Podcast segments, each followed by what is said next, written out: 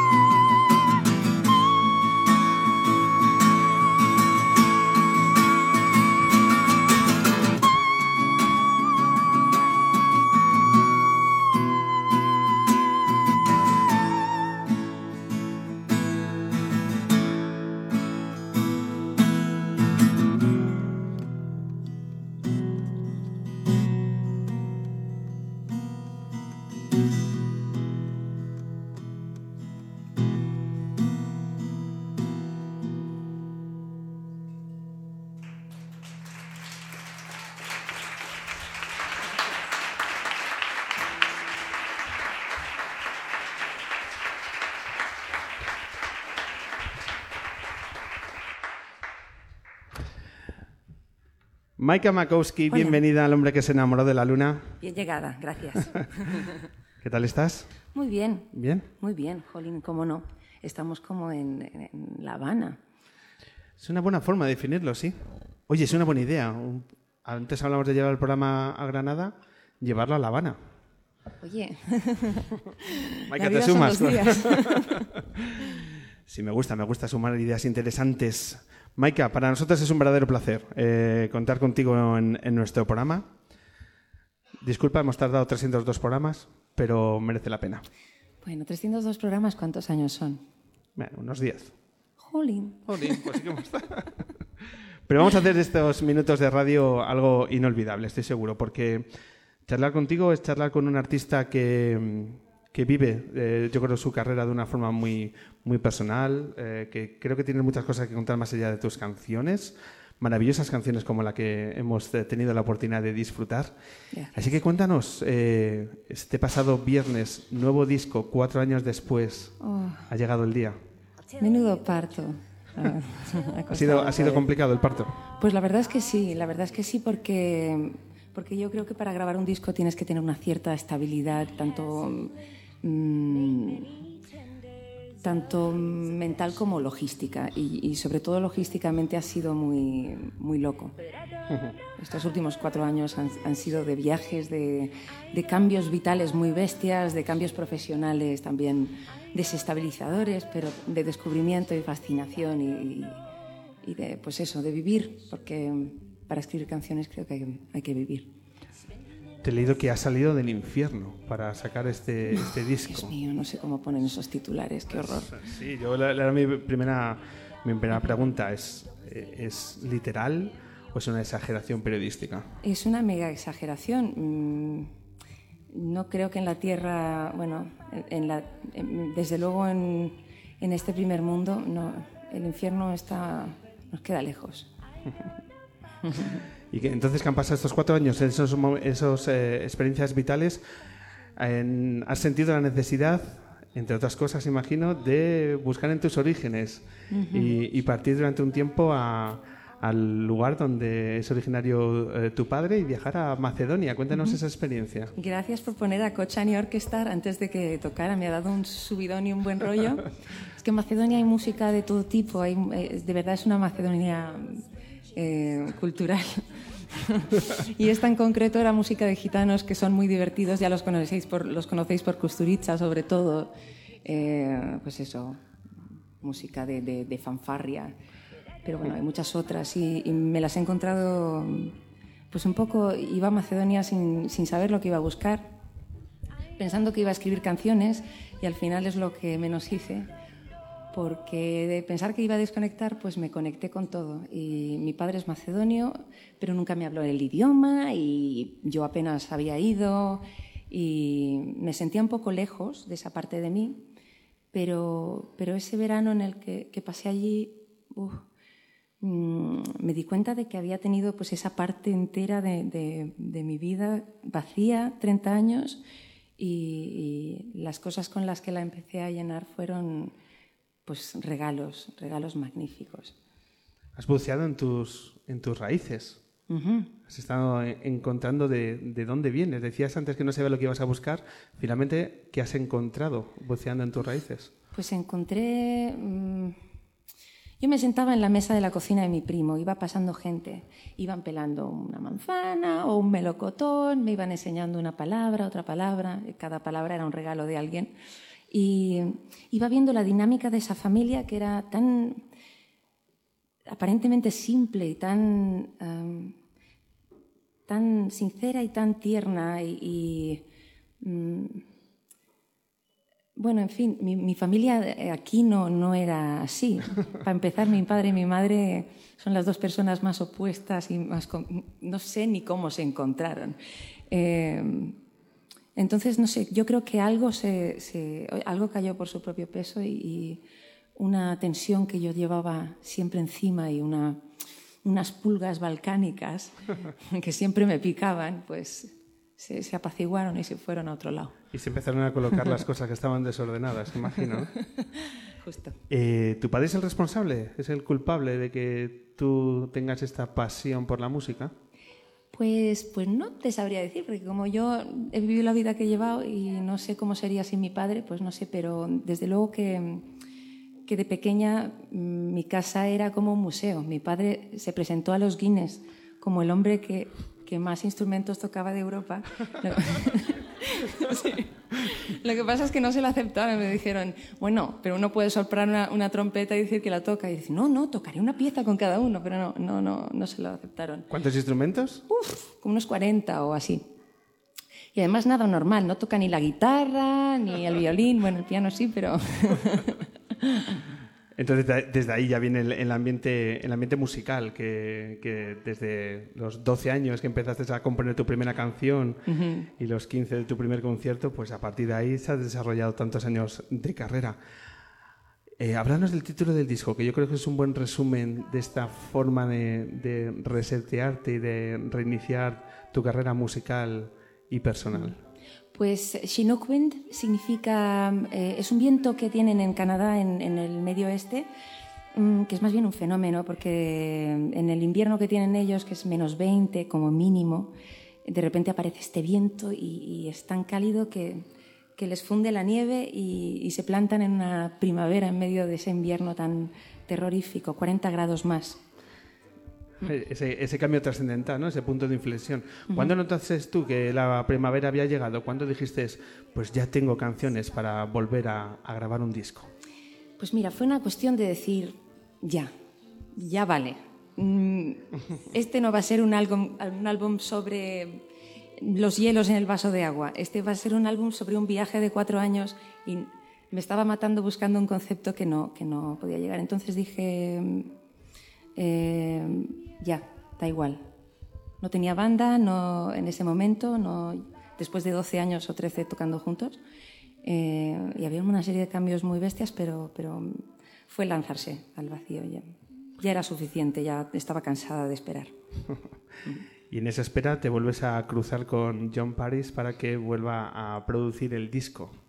Sí, le, fui, le, le tiré la caña y encontramos dos semanas que tenía libres entre proyecto y proyecto y vaya que me fui, ¿Dónde lo has grabado? en Bristol, en su, en su ciudad natal.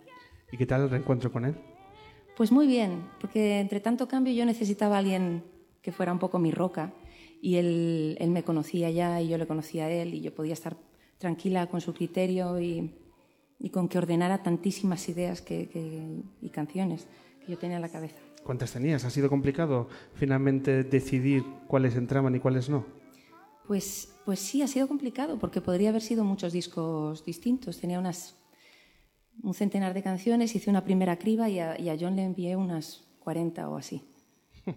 Le, le colapsé el, el- el correo electrónico. Entiendo que fueron dos semanas intensas, por tanto.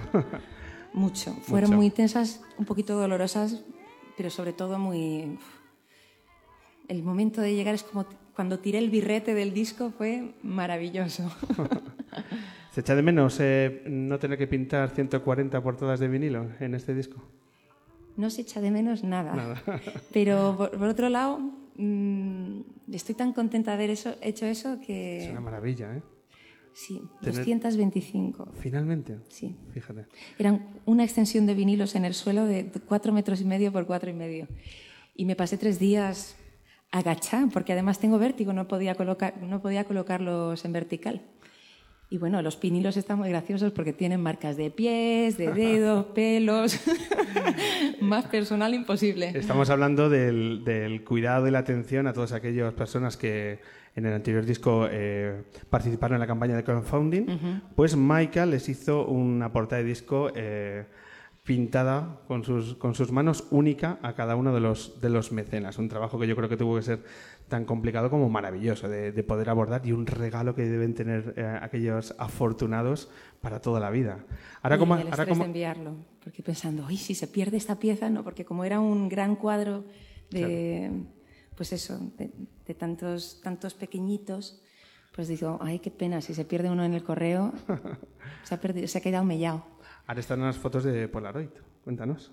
Las Ah. Polaroid. Pues para la preventa decidimos que tuvieran también el aliciente de, de algo personal Y, y, nada, pues sacamos unas 90 Polaroids y que se fueron cada una con su CD firmado a casa o su vinilo a casa del, de los valientes que se animaron a la preventa. Qué bueno. eh, también me ha encantado durante estos meses eh, disfrutar del videoclip que has hecho con David Trueba. Sí. De un tema absolutamente maravilloso. Pregunta, ¿lo vas a tocar hoy? Si quieres, sí. Eh, no, no, me lo, no me lo preguntes así. no me lo preguntes así, que lo he escuchado antes y casi me desmayo. Me, me, parece un tema maravilloso y sobre todo un videoclip que me gustaría saber, primero, cómo se cruzan dos talentos como el de Michael Makowski y David Trueba, uh -huh. y segundo, eh, explícanos cómo habéis grabado esa maravilla por su sencillez y fuerza. Uh -huh. Pues eh, coincidí con David, primero él, él nos vio cuando éramos banda de caña dura. Nos vio en, en, Gijón, era el festival de cine y él, él, estaba una noche por ahí tomando algo y nosotros tocábamos. Fue un concierto terrorífico porque el, el técnico de sonido no sabía ni que, ni que no, había, no estaba encendida la PEA, o sea, el pobre iba más pez. Eh, pero luego coincidimos otra vez aquí en Madrid en un lugar llamado Mundo, un programa de, de Canal Plus y y él estaba de productor allí. Entonces, cuando empezamos a pensar en temas, en directores para, para, el tema, pues su nombre fue el primero que salió. Y yo lo vi clarísimo, porque David tiene una manera de trabajar muy natural, muy antiefectista, que a mí me parece que, que refleja mucho también lo que es el tema. El tema no tiene ninguna pretensión, es, es, yo creo que es puro contenido y, y, y naturalidad. Y pues grabarlo fue justo eso. Me fui, además estábamos en su casa, con lo cual toda esa intimidad que puede reflejar luego el resultado era real. Dos tomas y ya. ¿Dos tomas? Dos tomas. ¿Eres consciente que cantas con la mirada? ¿Que canto? ¿Cuándo? En el videoclip. O sea, que la, que la mirada expresa eh, tanto más como, como, la voz y de ahí que atrape tanto el, el, videoclip, ya digo, por esa sencillez de ese plano fijo, mm. pero que son tres minutos en el que no paran de ocurrir cosas. Yo soy muy fan de los videoclips de, de, de plano fijo porque creo que es muy, es muy sincero con lo que es una canción de tres minutos, ¿no? Hay muchos videoclips alucinantes de corte, corte, corte, corte, pero, pero es un poco Pokémon. Tendrían que advertir de que, de que pues puedes acabar epiléptico, que tiene cierto peligro. Ya. Eh, bueno, pues enhorabuena por el trabajo. Gracias. Y cuando veas a David, dile que, que le seguimos acordando porque es buen amigo del programa y a ver si se viene un día, un día por aquí. Muy bien. Eh, vamos a hablar de, de, fechas porque en los próximos días vas a participar en eventos que, además de la noticia de, de, tu nuevo disco, altamente recomendable y que ya están en plataformas digitales y que todo aquel que se, se lo quiera adquirirlo pues ya puede a partir del, del pasado viernes 17. Venga, vamos a hablar de, de dos eventos que yo creo que que son interesantes, porque vamos a escuchar esta voz y tú me dices a través de esta canción lo que te sugiere.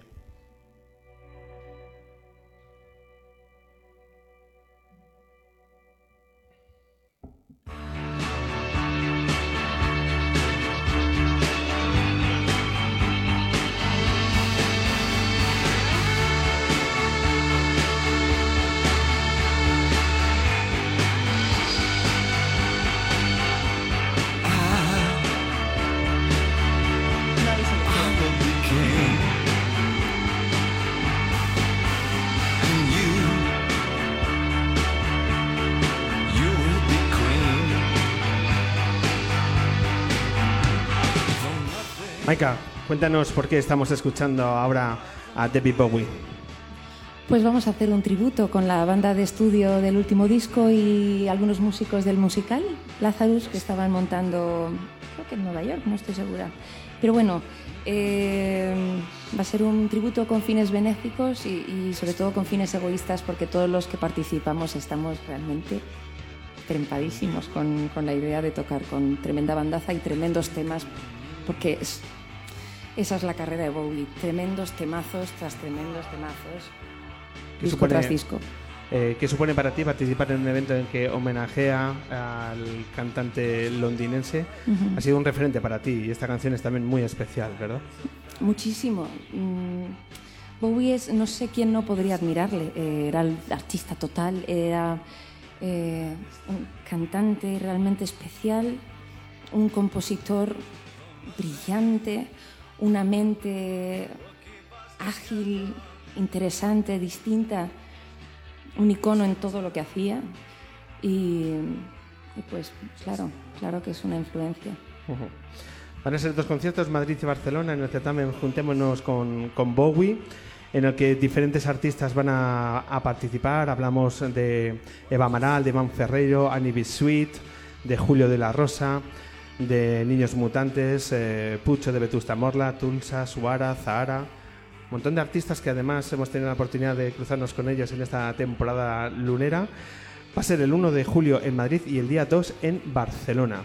¿Vas a firmar en ambos? ¿Vas a estar en ambos o vas, en cuál vas a estar? En los dos, my Pero bueno, hay que, hay que, hay, que cumplir.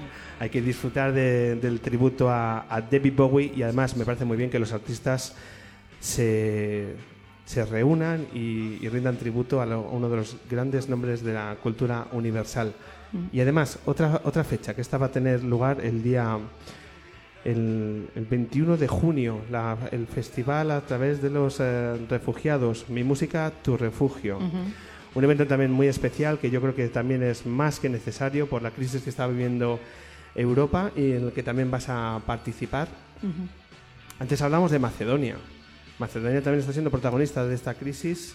Por desgracia, sí. Eh, por desgracia, porque creo que están utilizando a un país pobre em, como, como pues como buffer, dicen, como, como muro de contención de algo que es incontenible y, y, bueno, que digan que Europa no tiene recursos después de provocar en gran parte todo lo que está ocurriendo. Parece bastante sucio. Va a ser un certamen que va a ser el 20 de junio, que me equivoco antes con, con la fecha. Conciertos en cinco ciudades, Madrid, Barcelona, Sevilla, Valencia y Ferrol donde se pone el acento el mundo de la música para intentar ayudar en esta crisis. Es que además, eh, bueno, el, campo de refugiados de Idomeni estaba en la frontera entre Grecia y Macedonia.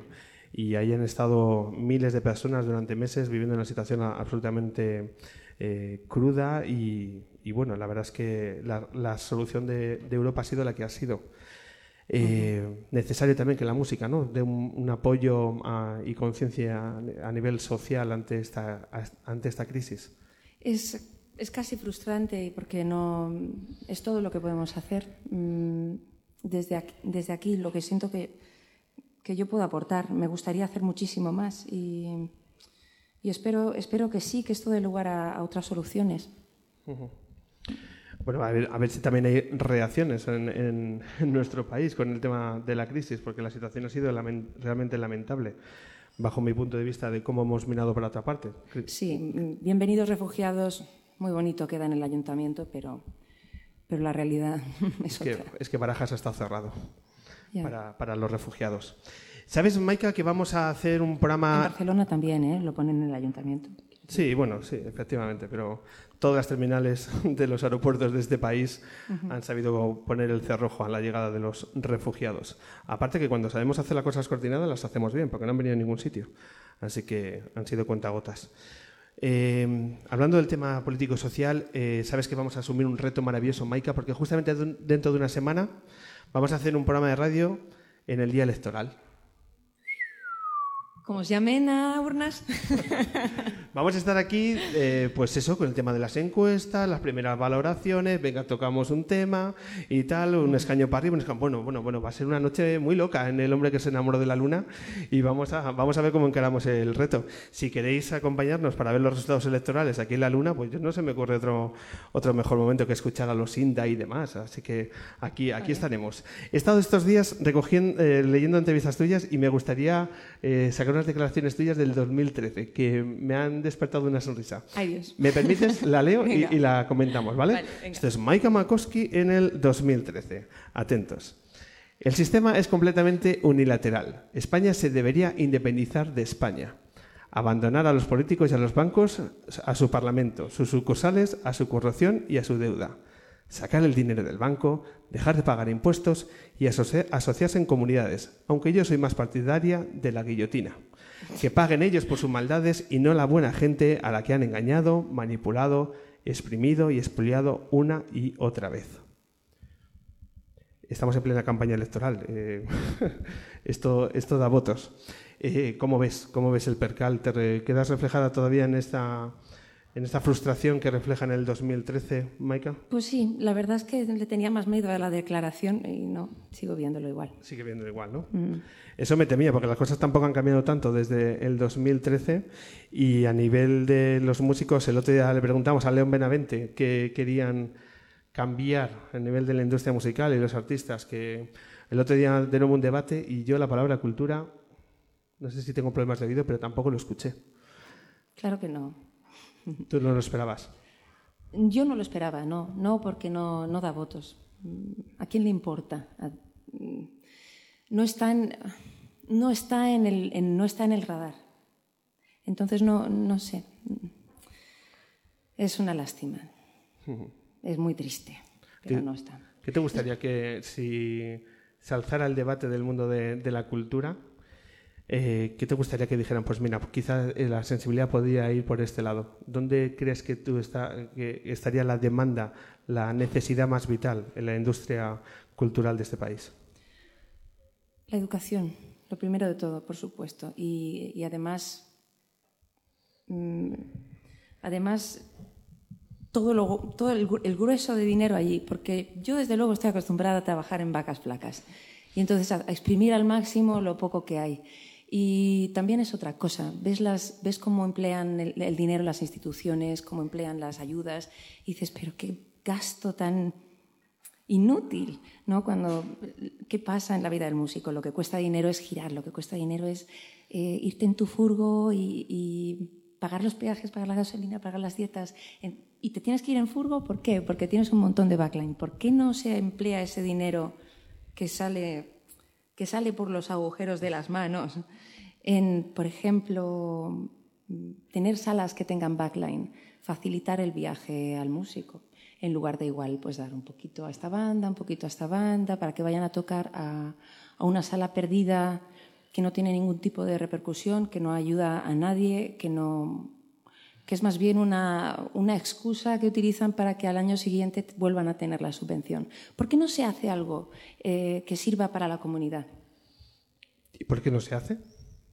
Pues porque a todo el mundo le da igual. Los que están allá arriba solo quieren pues cobrar a fin de mes y no digo que no haya algún, algún mecenas y algún apasionado, pero no es la regla general. Eso me temo, eso me temo. Maika, eh, aquí vamos a hacer el seguimiento más revolucionario de las elecciones el próximo domingo, así que atenta a lo que podamos, a lo que podamos hacer, invitada pues estás. Eh, última pregunta, antes de retomar el acústico. Eh, ha tocado este fin de semana en el Jaun en Madrid, no sé si has tenido la oportunidad de poder eh, verle en directo. Le veré mañana en Barcelona. Sí. ¿Qué ganas tienes? ¿Cómo afrontas ese, ese directo? Pues le vi hace unos años y se me caía la baba. y tengo muchísimas ganas porque es uno de mis de mis pilares. No es nada original tampoco, pero también lo es. Y por eso el, día de ayer, la verdad es que las crónicas son maravillosas de lo que ocurrió durante dos horas y media del, del John en directo. Así que prepárate que lo que va a acontecer mañana entiendo que va a ser también un concierto tan especial como que tuvo lugar ayer en Madrid. Segurísimo. Además está haciendo unas canciones de adolescente que son estupendas. Escuchas la letra y está diciendo me encanta despertarme contigo por la mañana y me haces muy feliz. Y lo dice así tal cual. Y digo, chapo muy bien, esto es. Con 71 años. Sí. bueno, pues todo lo que tengan oportunidad de ver a Neil Young y todos los que ayer disfrutaron, porque yo no pude eh, disfrutar de ese concierto, pues imagino que habitará en la memoria de todos y cada uno. Seguro. Maika, te invitamos a retomar el, el acústico. ¿Qué te apetece tocar ahora? Pues no sé si hacerte feliz y tocarnos el Pues no seré yo el que ponga barreras a la felicidad.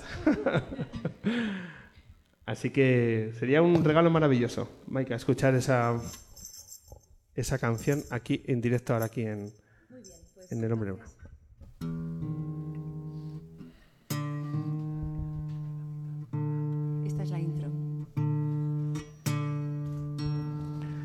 Mientras afina la guitarra, voy a aprovechar para deciros que el próximo domingo, el cartel del próximo domingo, tendremos a esa voz maravillosa de ese cantante de Albacete que también ha pisado algunas veces la luna y que queremos conocer las nuevas canciones de Jacobo Serra, aquí en directo. Y además una banda absolutamente maravillosa de Pamplona. Nos va a visitar Belice. Así que aquí en directo, Belice más Jacobo Serra más las elecciones del cambio, compañeros. Maika, cuando quieras. You took me for a princess. You took me for a nymph. You thought you were, but see, you're not in love with me. You took me for an angel who'd pull you from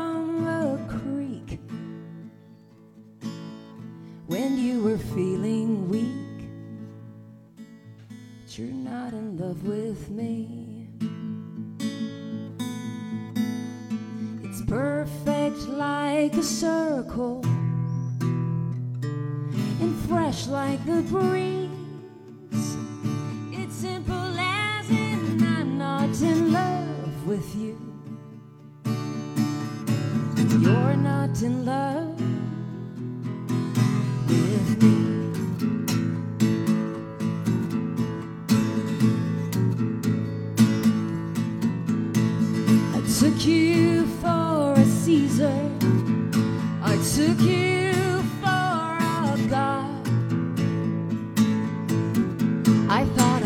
but look, I'm not in love with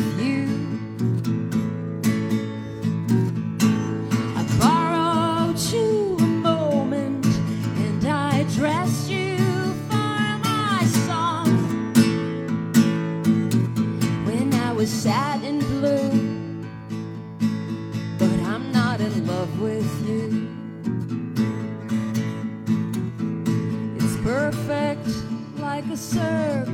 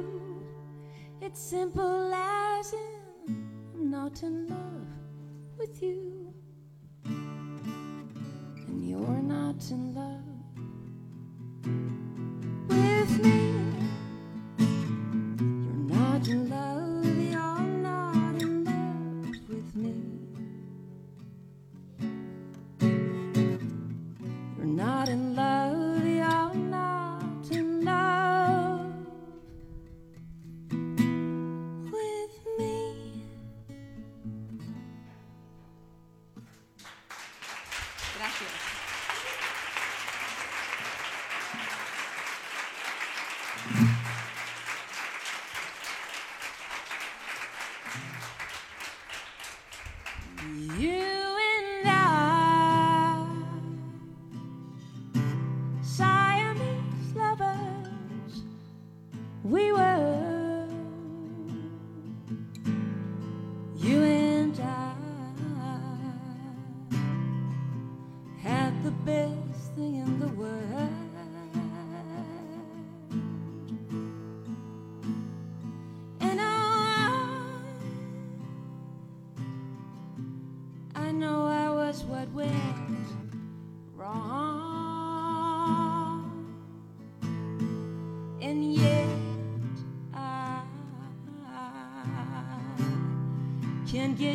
To this new song.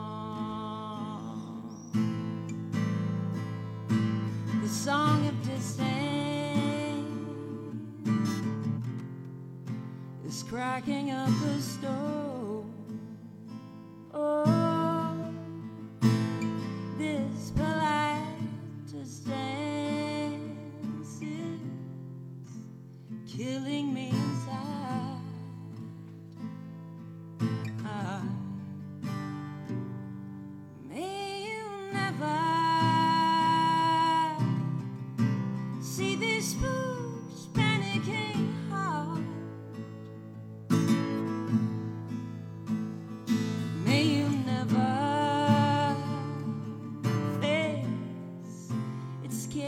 vengeful eyes.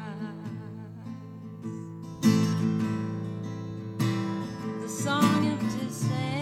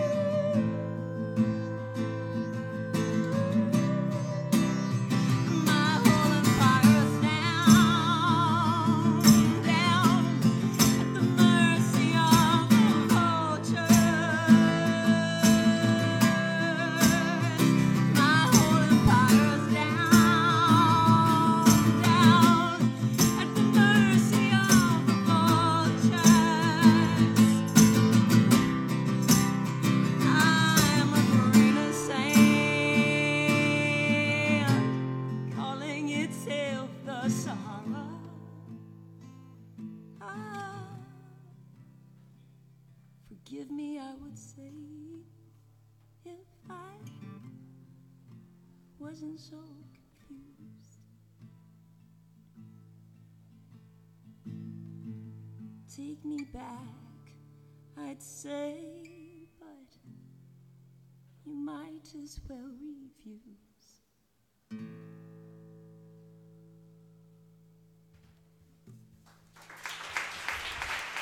Gracias. Gracias.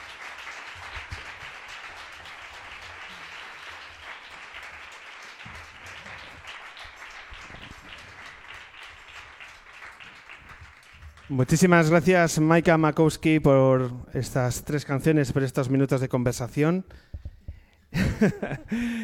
y esperamos la mejor de las suertes con este apabullante disco que ha vuelto a firmar Maika. Dos minutos de radio, dos minutos para despedirnos, dos minutos para irnos con esta canción. Ángel, cuando quieras.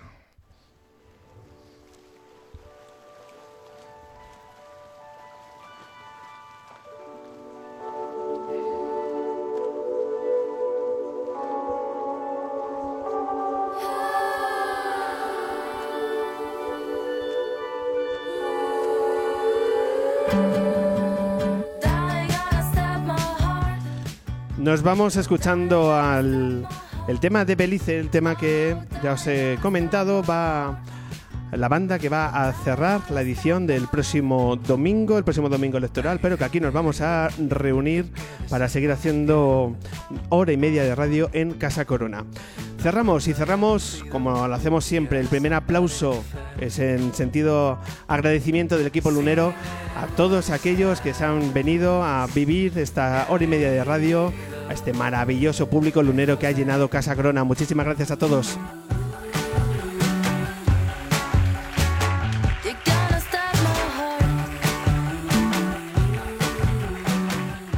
Es un lujo hacer radio en este entorno, con este público y además con estos invitados. Han venido de Granada, han venido una sección de Trepat, el descubrimiento de esta noche que va a dar mucho que hablar. Muchísimas gracias Alberto, muchísimas gracias a Juan Lu, muchísimas gracias a Trepat.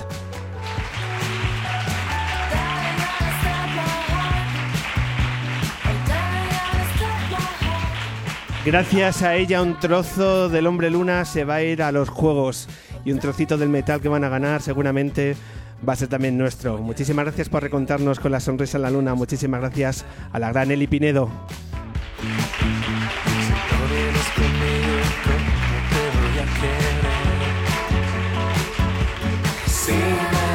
Y quien ha parado el tiempo con sus maravillosas canciones, con su sonrisa y con todas sus experiencias ha sido Maika Makowski. Una entrevista acústica que yo personalmente nunca olvidaré. Muchísimas gracias, Maika.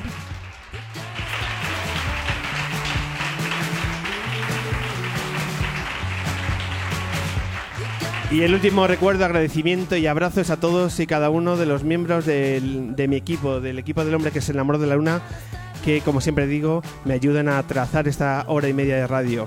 Ellos son Jorge González, Ángel Castaño, María Pintado, Laura de la Cruz y Merichel Molinos.